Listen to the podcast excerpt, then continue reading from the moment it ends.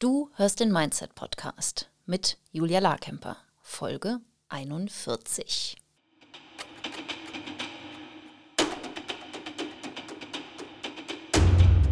Willkommen zum Mindset Podcast. Hier lernst du, wie du dein Gehirn mehr zu deinem Vorteil einsetzt, souveräner mit Herausforderungen umgehst, in deiner Selbstständigkeit mehr Geld verdienst, produktiver arbeitest und dir letztlich das Leben erschaffst, das du wirklich leben willst. Ich bin deine Gastgeberin, zertifizierte Mindset- und Business Coach Julia Larkemper.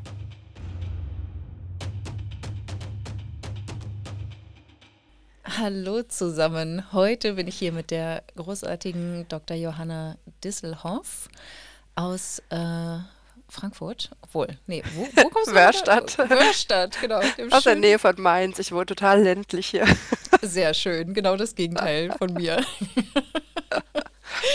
genau, Johanna, du warst ja schon mal im Podcast und wir tauschen uns regelmäßig aus und ähm, du hattest kürzlich diese Idee durchgeschickt, dass wir uns mal darüber unterhalten, ähm, was passiert, wenn uns unsere Ziele im Prinzip nicht glücklicher machen oder dass es so diesen, diese Denkfehler gibt, die damit verbunden sind. Wir hatten uns zu unterschiedlichen Themen äh, ausgetauscht und dann haben wir gesagt, okay, super, wir können jetzt halt, wir können darüber sprechen, aber wir können ja auch parallel einfach mal Record drücken und ähm, die HörerInnen daran teilhaben lassen. Ich finde das großartig. Ich habe schon bei unserer letzten Folge das Gefühl gehabt, wir hätten noch ewig weiterreden können. Total. Und von daher freue ich mich total, dass wir nochmal eine Folge aufnehmen. Super. Magst du dich nochmal vorstellen, Johanna, für alle, die, die die erste Folge nicht gehört haben, was wir unbedingt, was ihr unbedingt nachholen müsst? Wir verlinken die Folge hier auch nochmal darunter. Ja, gerne. Mein Name ist Dr. Johanna Disselhoff. Ich bin Diplompsychologin und Expertin für Psychosomatik mhm. und biete einen Selbsthypnose-Lernen-Online-Kurs an und 1 zu 1 Sitzungen mit Hypnose. Alles spezialisiert auf psychosomatische Symptome. Großartig. Kann ich sehr empfehlen. Magst du dich, magst du dich auch nochmal vorstellen, Julia, für alle meine Hörer im Gehirnwäsche-Podcast? Unbedingt. Also, mein Name ist Julia Larkemper. Ich bin Mindset- und Business Coach aus Berlin. Und ich helfe meinen Kundinnen dabei, ähm, mehr Geld zu verdienen und weniger zu arbeiten. Das klingt super. Ja, ne? Es hat Jahre gebraucht, um diese Tagline hinzukriegen. Jetzt sitzt sie. ja, perfekt. Also sowas von klar. Sehr schön. Also wir haben ja letztens, ich habe dir erzählt, das war wahrscheinlich, als wir in Mexiko waren, ne? Das, also wir treffen uns meistens in den USA oder in Mexiko absurderweise. Auch verrückt, ne? Wir haben uns noch nie in Deutschland getroffen. das holen wir nach. Das ist, äh, das ist klimaneutraler. Ähm, genau, dass, dass ich ganz oft eine Ernüchterung erlebe oder eine Enttäuschung erlebe, wenn ich meine Business-Ziele erreiche. Ne? Was Impact-Ziele sind, also dass ich eine bestimmte Anzahl an KundInnen oder meinetwegen auch Follower erreichen will oder halt auch klare finanzielle Ziele. Und ähm, das fand ich so selber interessant zu beobachten an mir, weil es gibt schon natürlich einen Moment der Freude und ich fand es aber total erschreckend, wie schnell dann auch Enttäuschung kommt, weil ich offenbar oder mein Gehirn offenbar so viele idealistische Vorstellungen davon hat, was dann alles passiert durch dieses Geld, dass dann diese Ernüchterung eintritt. Und du fandest das total spannend. Ich fand das super spannend, weil ich das an ganz vielen Stellen sehe. Ich habe das zum Beispiel selber erlebt. Wir hatten es vor Monaten schon mal davon. Also du hast mir das irgendwann letztes Jahr schon mal erzählt, glaube mhm. ich. Und ähm, dann ist mir nämlich aufgefallen, ich habe letztes Jahr abgenommen, weil ich in meiner Schwangerschaft vor ein paar Jahren wirklich sehr stark zugenommen hatte. Ich hatte 30 Kilo zugenommen und also wirklich extrem mhm. und bin das letztes Jahr nochmal angegangen, nochmal ein bisschen abzunehmen und habe mir da auch Unterstützung geholt und mit der Idee, wenn ich abnehme, dann habe ich mehr Energie und bin fitter. Mhm. Und als ich dann ein gutes Stück abgenommen hatte, habe ich gemerkt, das stimmt gar nicht. Ich erreiche gar nicht dieses Ziel. Also ich nehme zwar ab mhm. und natürlich, ich fühle mich besser auf verschiedenen Ebenen, aber ich, es, es ist nicht das, was ich mir ausgemalt habe, mhm. wie viel mehr Energie in meinem Leben da ist oder wie viel fitter und toller ich mich dann fühlen würde. Stimmt nicht, ist nicht eingetreten, auch wenn ich mich natürlich besser fühle dadurch. Aber das hat mir nochmal, das hat mich dann direkt so an das erinnert, was du erzählt hast, wo ich mhm. dachte, das ist ja spannend. Wir machen das, glaube ich, sehr, sehr oft in verschiedenen Bereichen, dass wir uns von einem bestimmten Ziel was Bestimmtes erhoffen, ein bestimmtes Gefühl, Mhm. ohne uns klarzumachen, dass wir Gefühle ja nicht durch Ziele erreichen. Ja. Weil mehr Energie haben in meinem Alltag ist ja, oder mich besser fühlen, ist ja ein Gefühl. Mhm. Und das tritt nicht einfach durch Gewicht verlieren ein. Und dann habe ich erst angefangen zu gucken, okay, ich, wie will ich mich denn fühlen? Wie will ich durch den Tag gehen? Und wie erreiche ich das? Und dann habe Mhm. ich angefangen, nach Möglichkeiten zu suchen, wie das funktioniert. Und zum Beispiel eine ganz simple Methode oder Möglichkeit, die mir dann gekommen ist, ist einfach immer wieder Musik aufdrehen und eine Runde tanzen oder singen. Und das hebt einfach sofort die Stimmung und die Energie. Und es Total. ist so simpel. Und ich Mhm. bin vorher nicht, ich weiß, das klingt jetzt vielleicht für viele so simpel und ich sage jetzt nicht, dass Tanzen und Singen die Lösung für alles ist. Aber ich bin auf diese simple Lösung vorher nicht gekommen, weil in meinem Gehirn das mehr Energie haben war kausal verknüpft mit Abnehmen. Ja. Ich dachte, das geht nur, wenn ich abnehme. Ja. Und vor allem dachte ich, es kommt dann automatisch. Und Mhm. den Effekt, den ähm, haben wir zum Beispiel ganz oft auch beim Kaufen, Mhm. dass wir was Bestimmtes kaufen, weil wir uns ein bestimmtes Gefühl davon erhoffen. Mhm. Und dra- dann tritt das ein, was du auch beschrieben hast. Dann tritt relativ schnell so eine Ernüchterung ein, ne? Mhm. Dass das dann doch nicht dieses Gefühl bringt. Total, ne? Das neue Kleid oder Kleidungsstück oder keine Ahnung, was auch immer, was man sich dann kauft, dass diese Freude, die man vielleicht noch im Laden verspürt, man denkt so, ah, das ist großartig, und dann ziehe ich das dann, dann an und super. Ich werde, ich werde gefeiert, ich feiere mich selbst. Das verfliegt halt total schnell. Ne? Es ist halt dann doch Das, einfach nur äh, eine Klamotte letztlich. ja, es ist dann doch nur ein Stück Stoff und es kann dir kein Stück Stoff Selbstvertrauen geben, Mhm. sondern es sind ja immer deine Gedanken, die du dir darum erzählst. Ich habe das zum Beispiel letztes Jahr im Sommer gemerkt, da hatte ich mir ein rosanes Kleid gekauft Mhm. mit ähm, noch so ein bisschen Muster drauf und das fand ich beim Anprobieren total toll. Und dann hatte ich es einmal an und habe mich so im Vorbeigehen im Spiegel gesehen und dachte, ach ich sehe aus wie Miss Piggy. Und Und dann habe ich mich super unwohl gefühlt. Wegen diesem einen Gedanken habe ich mich super Mhm. unwohl gefühlt in diesem Kleid, in den, was ich eigentlich toll fand. Ja. Und als ich das realisiert habe, bin ich nach und nach Hause gekommen bin, habe ich gedacht, nee, das kann es nicht sein. Mhm. Ab jetzt ziehe ich dieses Kleid bewusst an und übe das, dass immer, wenn ich mich sehe, im Spiegel oder in einem Schaufenster oder egal wie, da übe ich das, über mich positive Gedanken zu haben und mir zu erzählen, wie gut ich aussehe. Das ist sehr cool. Und, und das, das Witzige ist, ich kriege immer Komplimente, wenn ich dieses Kleid anhab, immer. Ja Obwohl es bestimmt nicht das vorteilhafteste Kleid ist oder so. Ja. Aber das ist so ein schönes Beispiel dafür, wie wir ausstrahlen, was Mhm. wir über uns denken. Und das ist das, was dann Selbstvertrauen macht, wenn man anfängt, bewusst da einzusteigen und besser über sich zu denken und nicht zu denken, dass das Kleid das macht. Ja, total. Und dass wir auch nichts brauchen. Also wir müssen nichts haben, um uns selbstbewusst zu sein. Also Wir müssen nur sein. Ne? Und ich glaube, das ist was, was wir ja auch total anders beigebracht bekommen. Ne? Und dass wir dann selber deshalb auch diese kausalen Zusammenhänge haben. Einfach so, was gesellschaftliche Normen angeht oder was wir in der Werbung aufnehmen oder keine Ahnung, ne? dass wir einen bestimmten Schulabschluss vielleicht brauchen, um in der Familie anerkannt zu sein oder was auch immer. Ne? Je nachdem, was es so für, für Regeln gibt. Dann auch in den Familienkontexten. Aber ich finde es so spannend. Das ist halt alles gelernt. Du kommst ja nicht als Baby auf die Welt und hast eine materielle Wunschliste dabei. Das ist ja einfach nur, ne, je nachdem, in welchem Umfeld du dann reingeboren wirst, kommt dann was, ne, was dann kulturell, gesellschaftlich und ähm, sonstigen Anforderungen dann einfach so auf dich einprasselt. Und das wird dann zu dem, was wir vermeintlich brauchen und haben wollen. Absolut, das ist ja auch das, was uns in uns in der Werbung oder in den Medien auch immer verkauft wird. Wir kaufen ja nicht das Ding, weil wir dieses denken, dass wir das Ding brauchen, sondern wir kaufen ja das Lebensgefühl, was uns da vermittelt wird, Mhm. weil wir denken, dass unser Leben dann so wird, wie es da gezeigt wird, wenn wir diese Sache besitzen, ne? Ja, ja. Wenn wir das schnittige Auto haben, dann haben wir auch die Partnerin, die sich gerade auf den, auf den Beifahrersessel schwingt oder den Partner und oder die Kinder, die im Van mitfahren oder so, ne? mit den süßen Kuscheltieren und die keinen Stress machen. genau. Ja, sehr spannend. Ähm, und diesen Denkfehler, den sehe ich eben immer wieder, dass wir so Dinge miteinander verknüpfen, die nichts miteinander zu tun haben. Mhm. Ja, Ganz, ganz oft. ja. Und ist, ja. das sehe ich natürlich, ja, Nee, es ist halt nicht das Ankommen. Ne? Also es ist nicht das Ziel an sich und das, was wir damit verbinden, sondern es ist halt der Weg dahin, der ja uns tatsächlich das gibt, was wir haben wollen.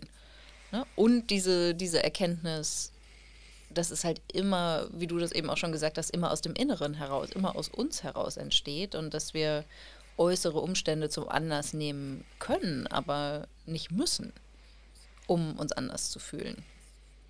genau. Du kannst, du kannst dich super fühlen in einem bestimmten Kleid oder Kleidungsstück, Mhm. aber genau, das ist, ist genau das, ne? Mach dir klar, das kommt durch deine Gedanken, weil du dir erzählst, dass du dich toll fühlst und dass Ja, das gut aussieht und nicht vom Kleidungsstück. ja, ja, im- Und, ja. Entschuldige, ich fange und dann kommt so ein, kein Problem, äh, und dann kommt so ein, so ein zusätzlicher, zusätzlicher Effekt dazu, dass wir so lange auf so ein Ziel hinarbeiten, wie du auch gesagt hast, so ein finanzielles Ziel zum Beispiel, oder auch so ein gesundheitliches Ziel wie das Abnehmen oder so, da arbeiten wir dann monatelang, jahrelang drauf hin und wenn wir dann da sind, dann kommt diese Ernüchterung, weil wir dann merken, dass dann nicht sich drastisch unser Leben ändert, Mhm. sondern dass wir ja immer noch die gleiche Person sind, die sich natürlich in gewissen Aspekten weiterentwickelt hat, aber die jetzt nicht eine 180-Grad-Drehung gemacht hat und ein anderer Mensch ist. Ja, absolut. Und dann kann halt sowas passieren wie eine Erfolgsintoleranz, ne? Dass du dann dich unbewusst sabotierst, weil dein Gehirn denkt, Ja, das, was da jetzt gerade im Außen ist, das ist das Problem. Das viele Geld, der viele Umsatz, der hohe Gewinn, das ist das Problem. Ich fühle mich ja gar nicht so, wie ich mich fühlen sollte, müsste, mhm. mir antizipiert habe und äh, dachte, dass es Super eintritt. spannend. Ne? Und, und das, hat, das hatte ich tatsächlich bei dieser ähm, 100.000 Euro Grenze.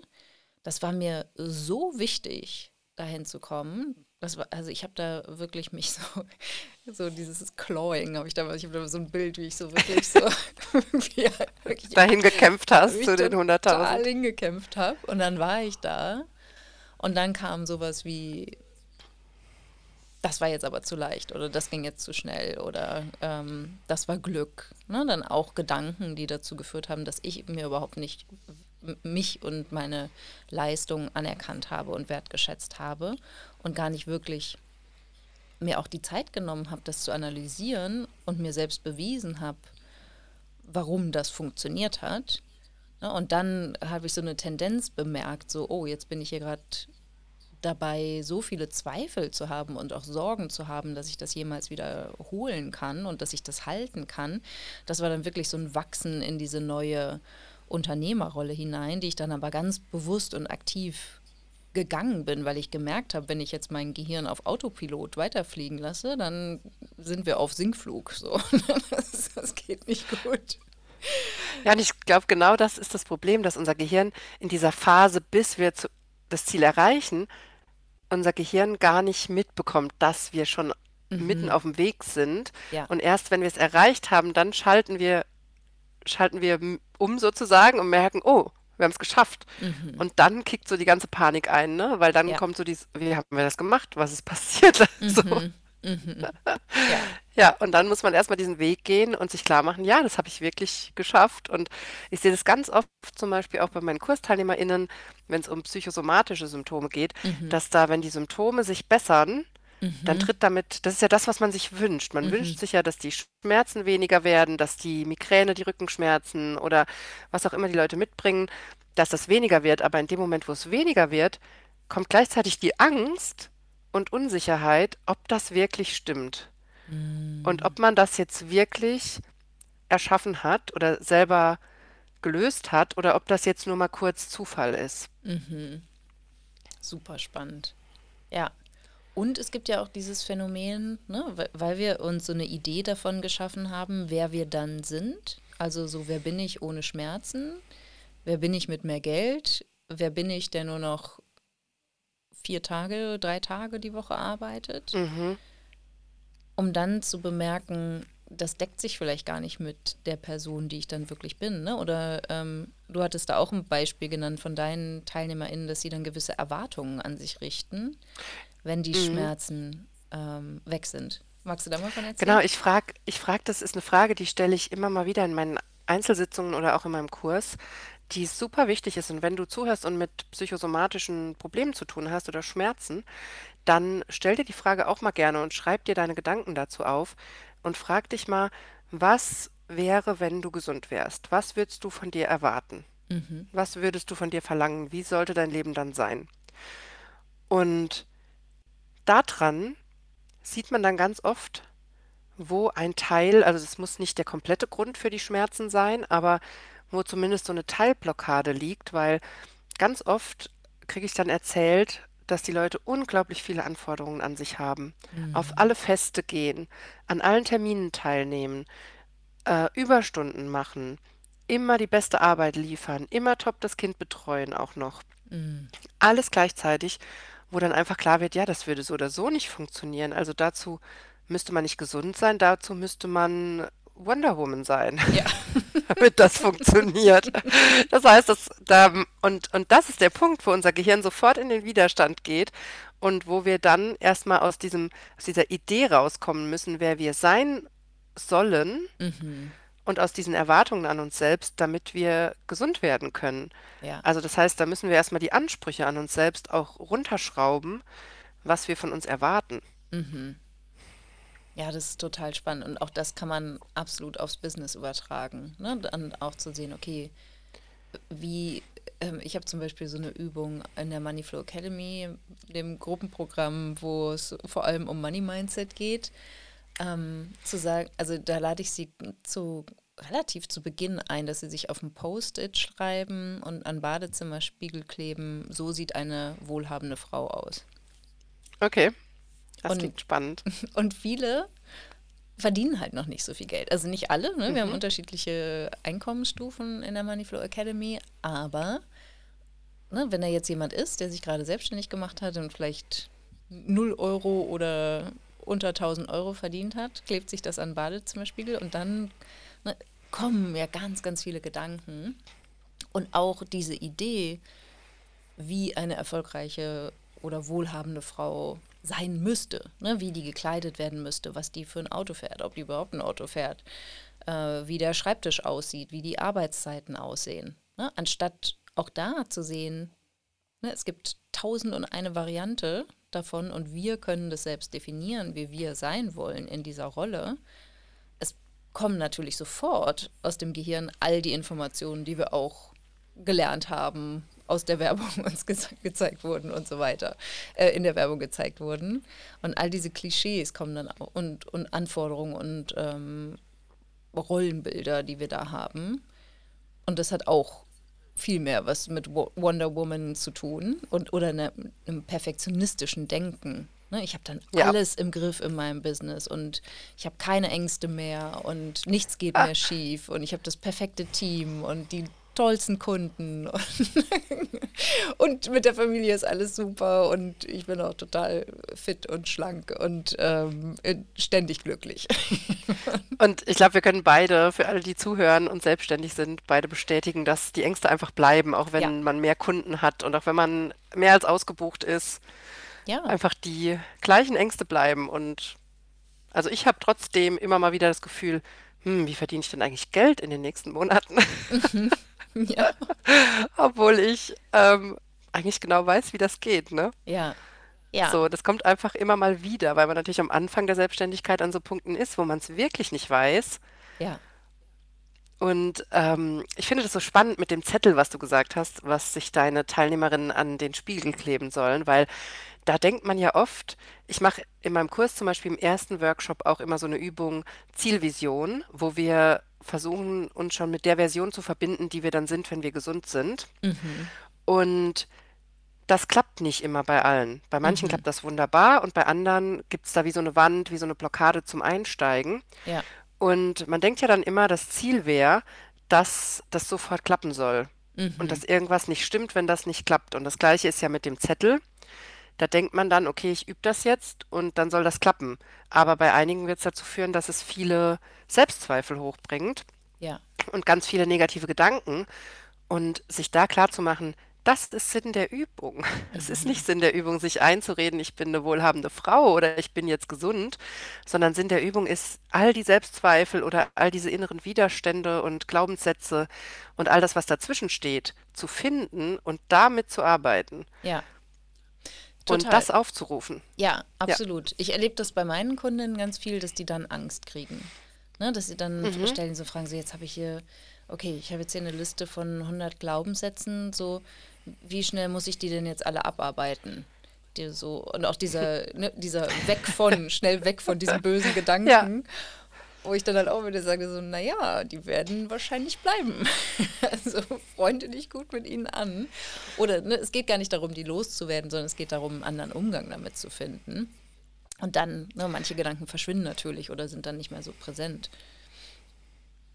Ja, oder auch in so ein bewussteres Entscheiden zu kommen. Wenn ich Mhm. dann sehe, ich habe diesen Glaubenssatz, ich, ich muss immer für alle da sein, zum Beispiel, was in der Psychosomatik oft eine Rolle spielt, Mhm. Und dann zu sehen, oh, okay, und jetzt bin ich an so einem Punkt, wo ich, wo ich sehe, ich will jetzt all diese Termine zusagen, Ja, weil ich für alle da sein will. Und ich weiß aber mittlerweile durch diese psychologische Arbeit, dass, dass das dazu führt, dass ich meine Migräne habe oder meine anderen Symptome. Äh, Und dann bin ich an dem Punkt, wo ich entscheiden kann. So, will ich jetzt alle Termine zusagen und eine Migräneattacke haben oder sage ich Termine ab und arbeite dann mit den negativen Gefühlen, die das hochbringt ja, und lerne, wie ich damit umgehen kann. absolut. Ja, mit der Angst, ne? Nein zu sagen oder mit dem, mit der Angst, was dein Gegenüber Ja. dann möglicherweise sagen kann oder wie es reagiert. Genau. Und wir machen das ja nur, wie du schon sagst, aus dieser Angst, was dann an Gefühlen hochkommt. Und es, weil, weil die Real, die Angst ist ja nicht, wir denken vielleicht, dass dann irgendwas passiert, aber was in, was tatsächlich passiert, ist, dass wir negative Gedanken haben und negative Gefühle, Ja. die wir nicht haben wollen. Und davor rennen wir weg. Und das ist unser Schritt in die Lösung, davor nicht mehr wegzurennen, sondern dafür Lösungen zu finden, mit dieser inneren Unsicherheit zu leben, mit dieser Angst, was jetzt andere denken, mit diesem Gefühl, nicht genug zu sein und da einen anderen Weg zu finden. Ja, absolut. Und das finde ich, das kann man wirklich im, in jedem Lebensbereich lernen. Ne? Also das ist, Ja, das ist so faszinierend und, und das finde ich auch so schön, wenn man es jetzt, egal in welchem Kontext man es lernt, ne? also bei dir in Bezug auf ähm, Psychosomatik und Schmerz, bei mir in Bezug auf Business und Geld oder auch Zeiteinsatz, ne? so diese Leistungsorientierung, da auch sich selbst gegenüber zu sagen, so nee, es reicht jetzt. Ähm, da dann wirklich festzustellen, dass das kann sich auch wirklich sehr, sehr unangenehm anfühlen. Das sind sehr spannende und teilweise tiefgreifende Transformationen, die da stattfinden. Und dann kannst du es halt auch übertragen auf einen anderen Lebensbereich. Ne, das passiert nicht unbedingt automatisch, aber du hast dann in dem Lebensbereich diese Kompetenz erworben und mehr Bewusstsein geschaffen. Und du startest im Prinzip nicht bei Null, wenn du es auf einen anderen Lebensbereich überträgst. Und das finde ich auch immer so spannend, dass es sich immer lohnt, an diesen Themen zu arbeiten, egal wo der Einstiegspunkt ist. Und es geht immer um ja, den gesamten absolut. Menschen. Ja, das wirkt sich auch immer aufeinander aus, würde ich auch so, so sehen, ja. Ja, sehr schön. Also, brauchen wir denn überhaupt noch Ziele, Johanna? Ja, klar, um genau das zu machen. Um genau das rauszukitzeln, was da noch an Themen drunter ist. Da wird es ja dann erst spannend, wenn wir uns Ziele setzen und sie erreichen und dann merken, oh, das war gar nicht unser eigentliches Ziel, weil das muss man sich ja auch klar machen. Wenn du dir das Ziel setzt oder Ziel gesetzt hast vor ein paar Jahren, 100.000 in deinem Business zu machen und dir damit alles Mögliche ausgemalt hast und dann da ankommst und merkst, hm, das ist es nicht, das ist nicht das, was ich gesucht habe und dir dann das nächste, dann kannst du dir das nächste finanzielle Ziel setzen und dann wieder da ankommen und merken, das ist es nicht. Ja, Oder du fängst dann an, an dem Punkt dich zu fragen, was ist denn mein eigentliches Ziel? Und da wird es ja spannend, weil unsere Gesellschaft uns immer vorgaukelt, dass finanzielle Ziele das Wichtige wären, Karriereziele das Wichtige wären Mhm. oder Fami Familie gründen oder was weiß ich. Es gibt so ein paar gesellschaftliche Motive, die unglaublich wichtig sind. Aber vielleicht ist das nicht Glück für dich. Ja.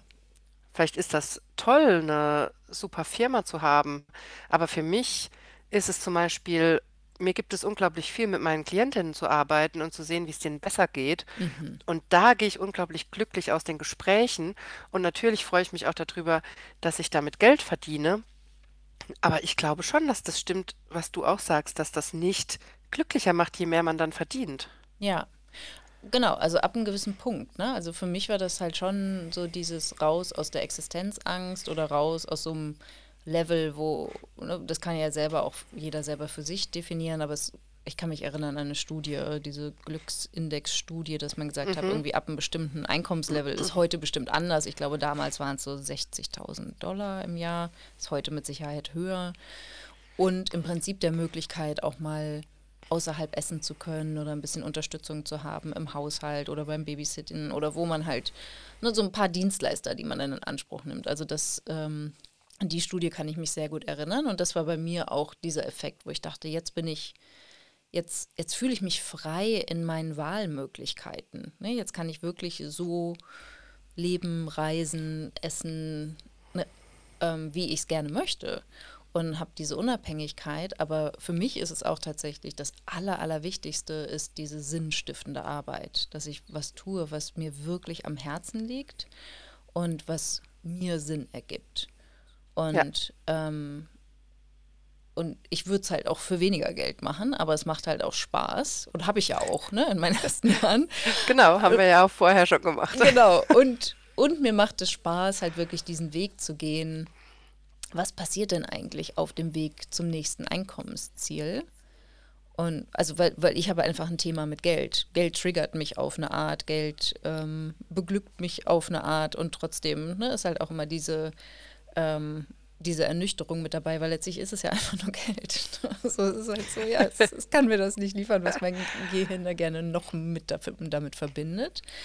Ähm, aber so, ich finde das auch total faszinierend. Ähm, jetzt Vorbilder Brooke Castillo zum Beispiel dabei zu beobachten und, und zu schauen, so okay, auf dem Weg 100 Millionen Dollar mit ihrem Coaching-Business zu verdienen, was ist sie alles bereit zu tun oder wie ist sie bereit, über sich hinauszuwachsen, welche Strukturen schafft sie, was lernt sie alles, wo ist sie bereit zu scheitern?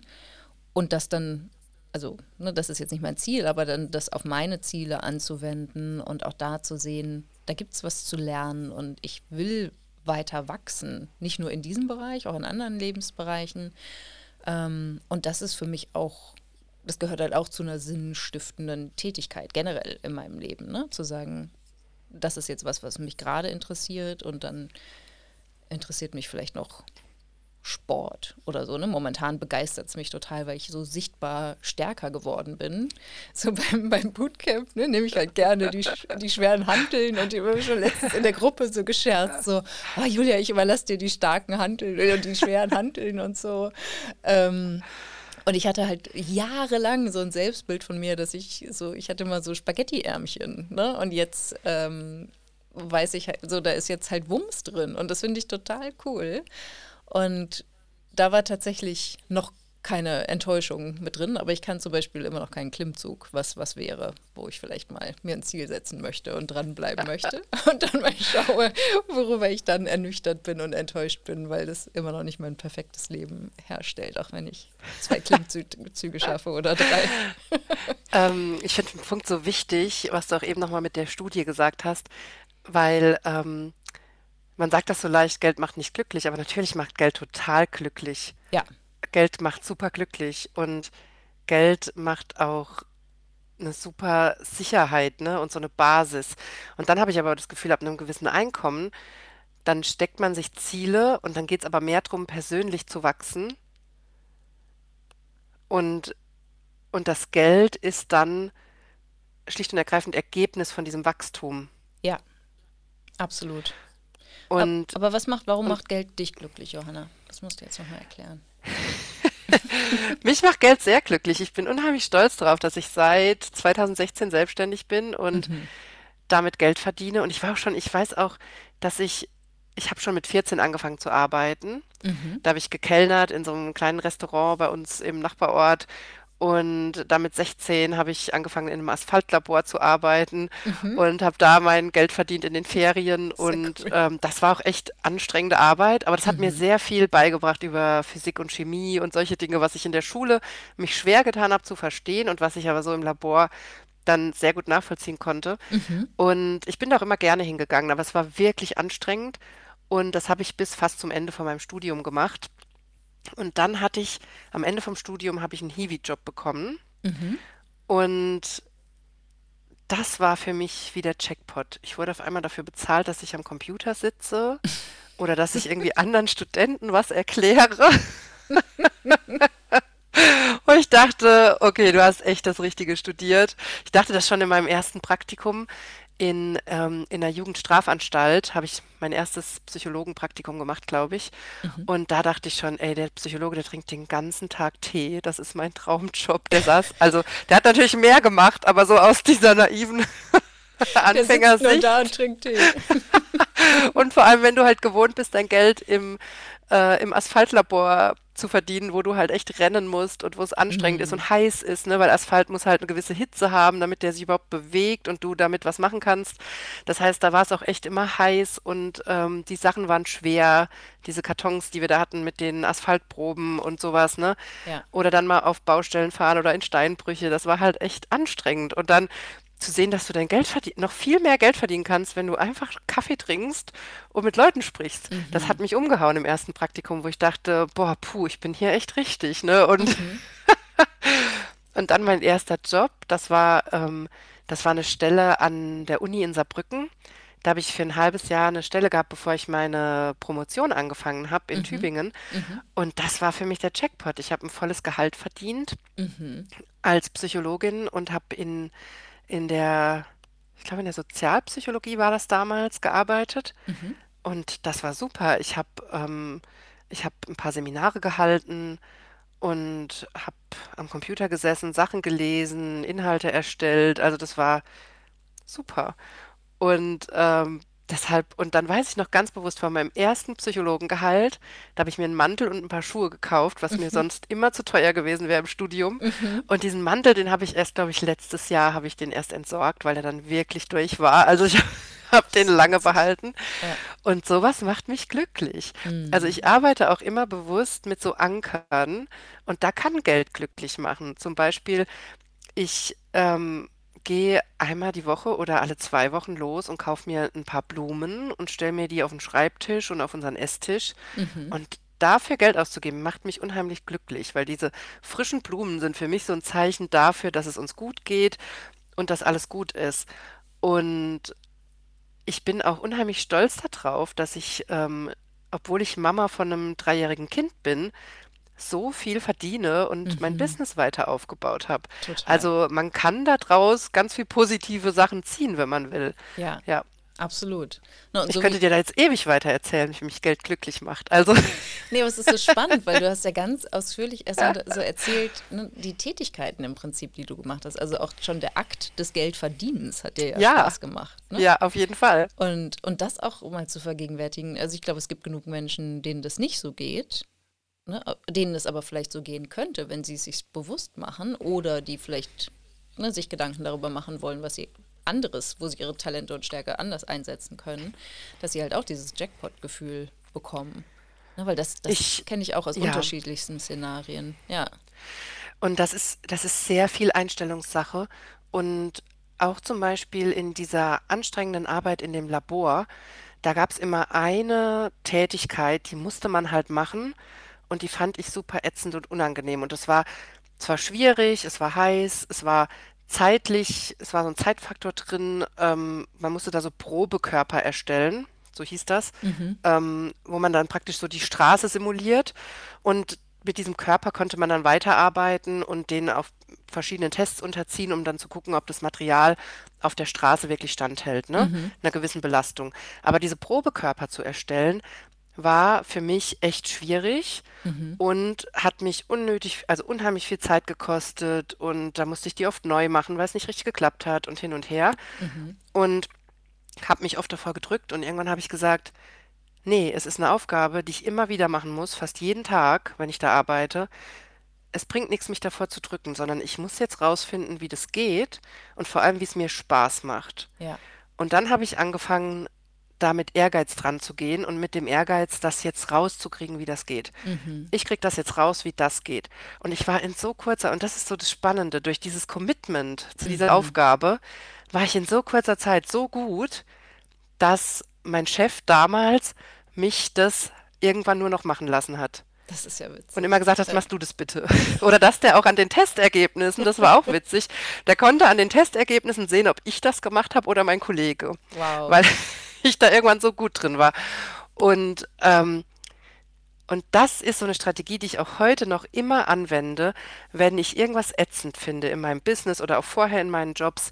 Sobald ich merke, dass ich mich da verdrücke und es ätzend finde, setze ich so ein Stoppsignal und sage mir, okay, und jetzt muss ich es machen und zwar gerade deshalb. Und jetzt muss ich da drin gut werden, weil sonst habe ich immer diesen Widerstand in meinem Leben und darauf habe ich ja keinen Bock. Ja. Und ich glaube, dadurch macht mir meine Arbeit schon immer so viel Spaß, egal in welchen Kontexten. Und auch als ich als Psychologin im Knast gearbeitet habe, ein paar Jahre, war ich zum Beispiel super gut und schnell im ähm, Berichte schreiben. Man muss als Knastpsychologe unheimlich viele Berichte schreiben, das glaubt man gar nicht. Man muss alles schriftlich dokumentieren und man muss auch ans Gericht berichten und solche Sachen. Und das fand ich unheimlich ätzend und viele tun sich damit sehr schwer und ähm, schreiben das auf den letzten Drücker oder haben damit Probleme, auch in vielen anderen Kontexten. Und da habe ich auch angefangen zu gucken, okay, wie wird das easy und wie macht das Spaß und wie finde ich eine Struktur, Ja. mit der das leicht wird. Und auf einmal hatte ich ruckzuck eine Struktur, die ich mit Fragen, die ich immer stelle, mit einem Skript, was schon vorbereitet war, was ich nur noch ausfüllen muss, ne? Also das ging dann ruckzuck und dann waren diese Berichte überhaupt kein Problem mehr. Das ist großartig. Und da, da ähneln wir uns sehr. Also da, so von der, von dieser, von dieser Grundannahme, dieses, okay, es ist jetzt so schwer, es wirkt so schwer und komplex auf mich, jetzt, da muss es doch eine Lösung geben. Ich will die jetzt für mich erschaffen, ja, auch aus der Intention heraus, damit es leichter wird. Ähm, und ich glaube, das, das geht vielen anderen nicht unbedingt so, ne? Oder das ist etwas auch, wo wir jetzt hier ganz klar sagen können, das kann man lernen, ne? Das ist ja auch nichts, womit man Ja. auf die Welt kommt oder in der DNA hat, sondern das ist dann ja auch letztlich eine Entscheidung zu sagen, ich nehme diese Herausforderung jetzt auch an. Und ähm, mich hat das in meinem Business auch total begleitet. Ne? Dieses im Prinzip so ein emotionaler Tiefpunkt oder Hilflosigkeit, Ohnmacht, ne? Gedanken wie ich schaffe das nicht, ich kann das nicht, oh Gott, das wird nie was, hin zu jetzt erst recht. Ne? Jetzt, jetzt finde wenn es offenbar klappt es ja nicht so, wie ich es probiert habe, dann muss es doch eine andere, einen anderen Weg geben und den will ich jetzt rausfinden. Ja, und ich glaube, dieses Commitment ist der entscheidende Faktor, um dann Ja. Spaß zu haben an Sachen und wirklich Lösungen zu finden. Und ich glaube, was viele andere Menschen machen, wie ich es noch so aus meinen Angestelltenjobs kenne, ist, anstatt sich hinzusetzen und zu committen und zu sagen, ich finde jetzt eine Lösung, koste es, was es wolle oder dauert so lange, wie es wolle, ähm, was viele machen, ist, sie setzen sich mit anderen Kollegen zusammen, denen es auch schlecht geht damit und jammern. Und das führt halt nie zur Lösung. Ja.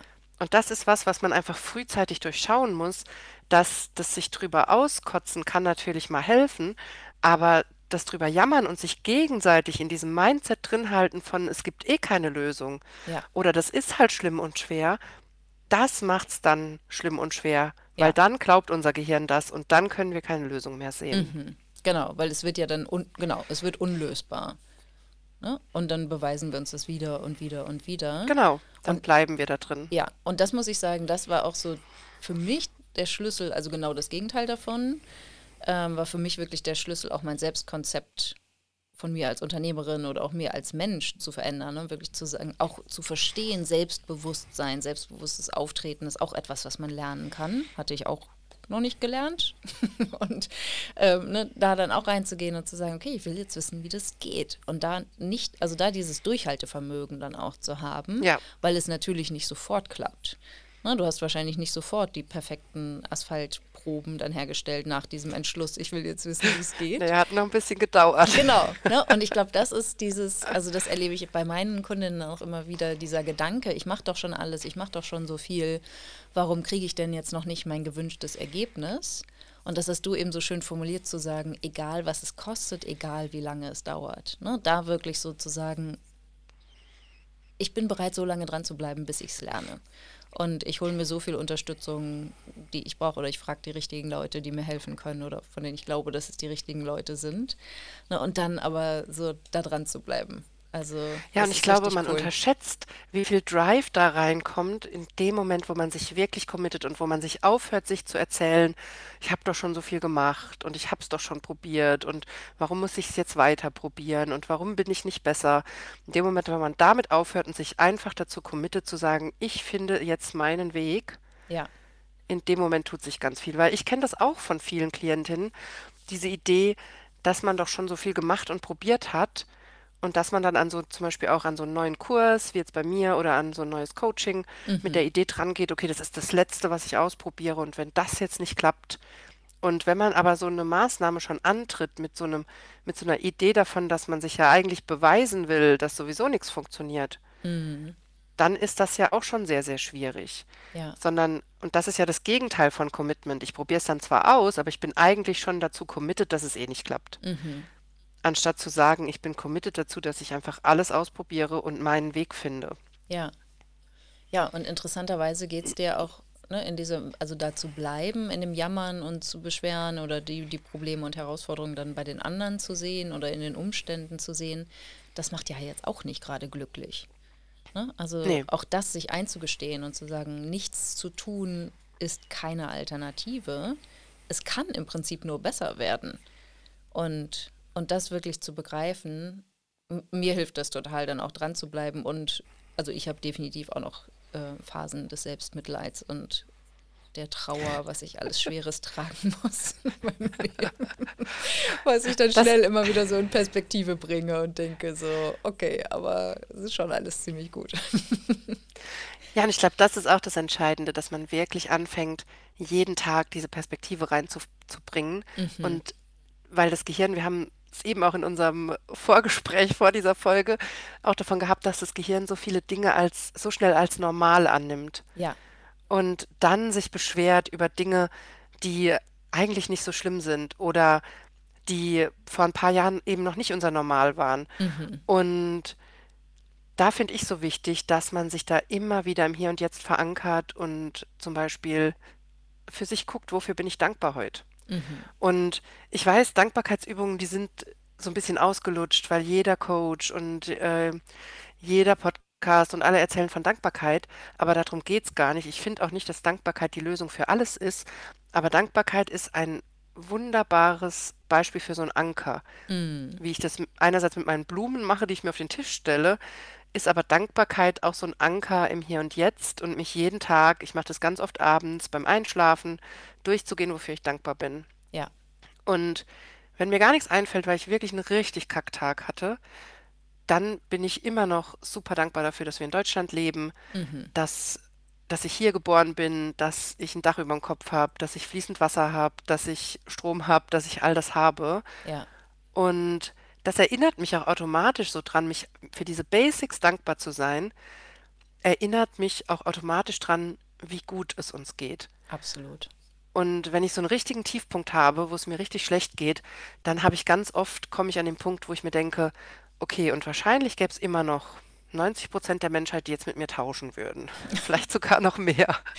Ja, und, aber, aber, dein Leid ist dann ja auch echt so, ne? Das finde ich auch wichtig. Also ja. wir dürfen uns auch schlecht fühlen, auch wenn wir privilegiert sind. Ja. Ne? Das finde ich total wichtig. Ähm, und aber auch immer wieder da diese Perspektive auch bewusst zu schaffen und zu sagen, ich, ich bin mir meiner Privilegien bewusst.